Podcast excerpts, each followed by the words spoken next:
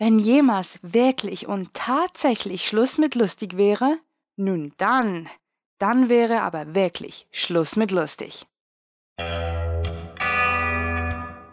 Willkommen zum Cluecast.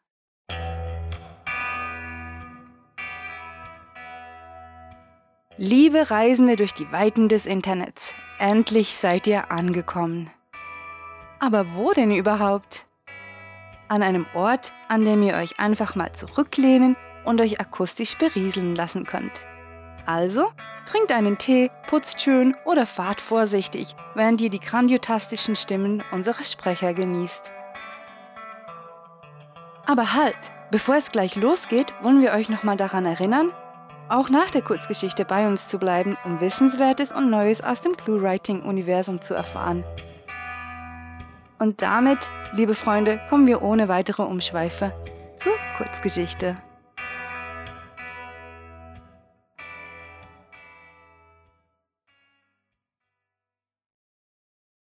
Präsidiale Stockenten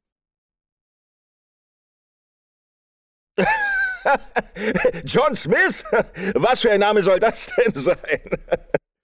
rief Aaron lachend aus, während er den Brief zur Seite legte. Welche Eltern sind so grausam, ihr Kind so zu nennen? Also kein Wunder, dass er Anwalt ist.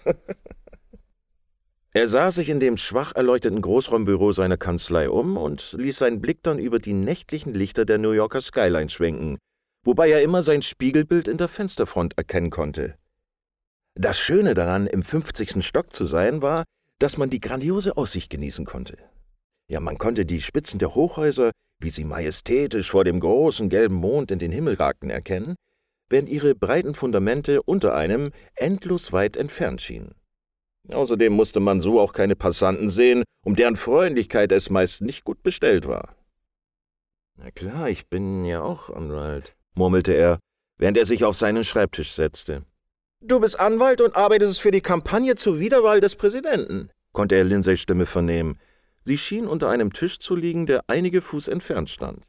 Hey, Ruhe auf den billigen Plätzen! rief er zurück, während er schon beinahe obsessiv eine Falte an seinem Designeranzug glattstrich und dann mehr an sich selbst gerichtet fortfuhr. Hm, wieso muss die Wahl auch mitten in der Wirtschaftskrise sein? Das macht die Sache auch nicht einfacher. Er dachte etwas darüber nach, bevor er in Gelächter ausbrach und fragte: äh, Meinst du, äh, Ron hat immer noch eine Flasche Whisky in seiner Schublade versteckt?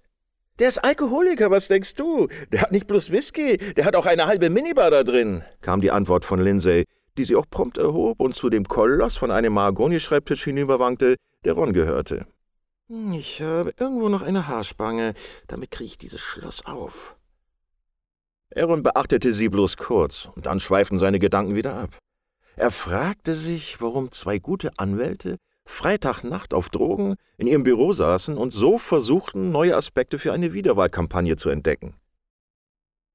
Brainstorming der etwas anderen Art, sinnierte er, bevor er trocken murmelte, hm, das nennt man Innovation. Natürlich brach er wieder in Gelächter aus. Sein Repertoire schien heute Nacht sehr beschränkt zu sein. Mehr als zu lachen und nachzudenken schien ihm einfach nicht mehr gelingen zu wollen, und bisher war weder ihm noch seiner Kollegin etwas auch nur annähernd Sinnvolles eingefallen. Eben als er sich streckte und etwas sagen wollte, obwohl er es im selben Moment bereits wieder vergessen hatte, konnte er hinter sich das laute Klacken von Lindsays Absätzen auf Rons teurer Mahagoniplatte hören und fuhr herum. Er bemerkte gerade noch rechtzeitig, um sich zur Seite werfen zu können, dass sie mit Anlauf gesprungen war und dazu schrie: Vorsicht, Stockente im Landanflug! Einen Augenblick später landete sie mit einem plumpsenden Geräusch neben ihm auf dem Teppich. Du spinnst ja total, erklärte er entschieden, bis sein Blick auf die Flasche Whisky fiel, die seine Kollegin aus unerfindlichen Gründen bei der ganzen Aktion unbeschadet in der Hand hatte halten können. Das wird ein Spaß, prustete er. Du stell dir das Gesicht von Ron vor, wenn der am Montag an seinem Tisch sitzt und bemerkt, dass wir seinen besten Alkohol weggetrunken haben. Sie nickte und erklärte dann in ihrem seriösesten Tonfall, und er wird nie auf uns kommen, weil wir in der Firma als die Spießer gelten, die lange arbeiten. Wenn die wüssten, was wir jeden Freitagabend für Brainstormings machen. Das ist es, rief Aaron überzeugt aus. Er rannte auf Rons Tischkoloss zu und sprang hinauf. Auf dem Ding fühlte man sich, als stünde man auf einem Schlachtschiff. Während er sich in eine heroische Pose warf, erklärte er entschieden: Ein Lichtstreifen am Horizont! Wählt den Präsidenten! Lindsay saß noch immer auf dem Boden und blickte verwirrt zu ihm auf, während sie den Whisky wegstellte. Schließlich erklärte sie in ihrer formellsten Sprache Ich will dir ja nicht den Abend verderben, aber wir sollten eigentlich über die rechtlichen Aspekte der Kampagne nachdenken weil wir dazu nächste Woche eine Projektmappe verfassen müssen. Wir sind Anwälte in einem Großraumbüro, nicht Werbefritzen. Auf Drogen bist du total verrückt, aber mit Alkohol wirst du zur Stimme der Vernunft, erklärte Aaron, während er nachdenklich vom Tisch stieg. Plötzlich hellte sich sein Blick auf und er fragte, Willst du mich heiraten? Hm, du schweißt vom Thema ab, entgegnete Lindsay, ohne seine Frage begriffen zu haben. Das können wir erst machen, wenn wir unser Dossier fertig haben. Hm, dann kaufen wir uns ein Penthouse, werden irgendwann beide Teilhaber in der Kanzlei und könnten die anderen dummen Anwälte ausbeuten und bei großen Prozessen mitmachen. Sinnierte er freudig. Jetzt bin ich sogar motiviert, diese blöde Projektmappe zu schreiben. Sie erhob sich, warf den Whisky nonchalant in den Mülleimer und proklamierte entschieden: Ich will einen Serienkiller verteidigen. Wer zuerst am Computer ist, wird vorher befördert. Auf drei! Er huschte neben sie und während sie den Countdown zählte und sie beide wankend in den Startlöchern standen, fragte er sich, ob er nun die Frage mit dem Heiraten ernst gemeint hatte. Das war Präsidiale Stockenten, geschrieben von Sarah. Für euch gelesen hat Matthias Ubert. Diese Kurzgeschichte spielte am vorgegebenen Setting Büro und beinhaltete die Clues Wiederwahl, Koloss, Freundlichkeit, Lichtstreifen und Landeanflug.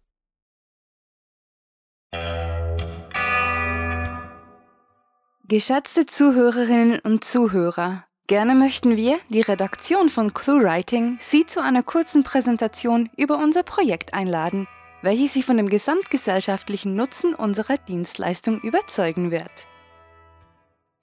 Der Cluecast ist eine junge und dynamische Division des Medienimperiums ClueWriting, das seine Leser seit nunmehr drei Jahren mit zwei wöchentlichen Kurzgeschichten versorgt. Unter der strengen Aufsicht der beiden Chefredakteurinnen Rahel und Sarah gedeiht der ClueWriting-Konzern prachtvoll und ist eine regelrechte Maschinerie des Stichworte in Kurzgeschichten verwandelns geworden. Mit dem Cluecast kommt ein weiteres Prestigeprojekt zur wachsenden Clue-Writing-Familie dazu. Bestehende Stories werden auditiv verarbeitet und so einem breiteren sowie lesefauleren Publikum zugänglich gemacht. Ein großes Team aus kompetenten Sprechfachleuten führt den Cluecast hierbei zu ungeahnten Höhen des Erfolges, der zweifellos in unserem Rückblick für das aktuelle Geschäftsjahr zelebriert werden kann. Dieser neue Vertriebskanal für Audioliteratur bietet Stammkunden genauso wie Neukunden unbegrenzte Möglichkeiten, da auf mehrere bewährte Plattformen gesetzt wird. So findet sich der Cluecast beispielsweise auf iTunes, genauso wie auf Stitcher und TuneIn und nicht zuletzt auch auf YouTube. Die weite Abdeckung eröffnet Zugang zu neuen Märkten und wird mit einer breit gefächerten Social-Media-Kampagne beworben. Zudem findet derzeit auf der multimedialen Plattform ClueWriting ein Schreibwettbewerb statt, welcher es sämtlichen Praktikanten ermöglicht, aktiv am Tagesgeschäft teilzuhaben und bei überdurchschnittlicher Leistung belohnt zu werden. Zögert also nicht, von uns entdeckt zu werden.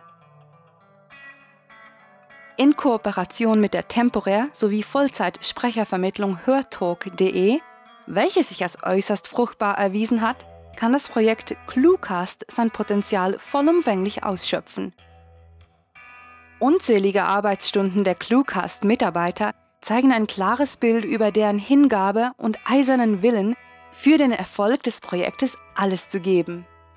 Nicht zuletzt deshalb könnt ihr, werte Hörerinnen und Hörer, euch auch an ihrem Schaffen erfreuen und wir laden euch bei dieser Gelegenheit herzlich dazu ein, den Arbeitseinsatz der Sprecher mit einem Besuch zu honorieren. Besucht diese Helden des Cluecasts auf ihren Seiten und vergesst nicht, dem Echo ihrer Stimmen zu folgen.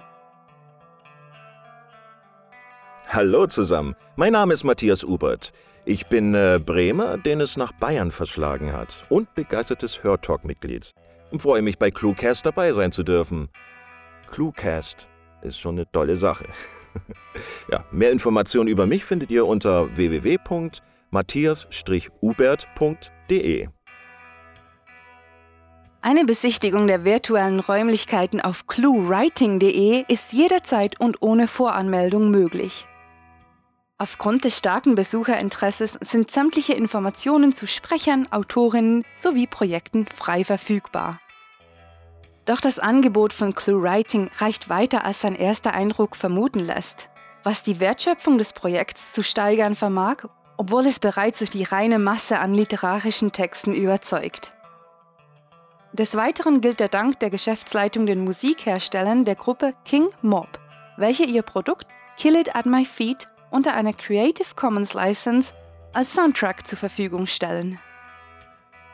Da Ihnen unser literarisches Sortiment kostenlos zur Verfügung gestellt wird, ersuchen wir Sie an dieser Stelle um eine alternative Form der Unterstützung.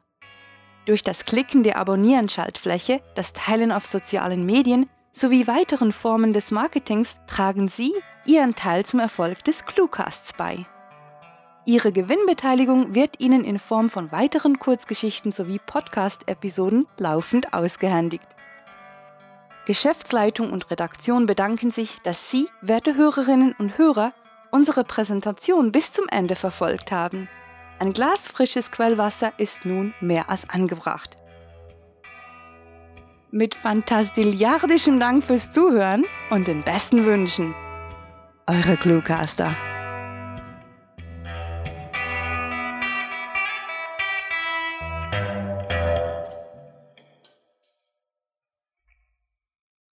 Brillen standardisieren die Wahrnehmung.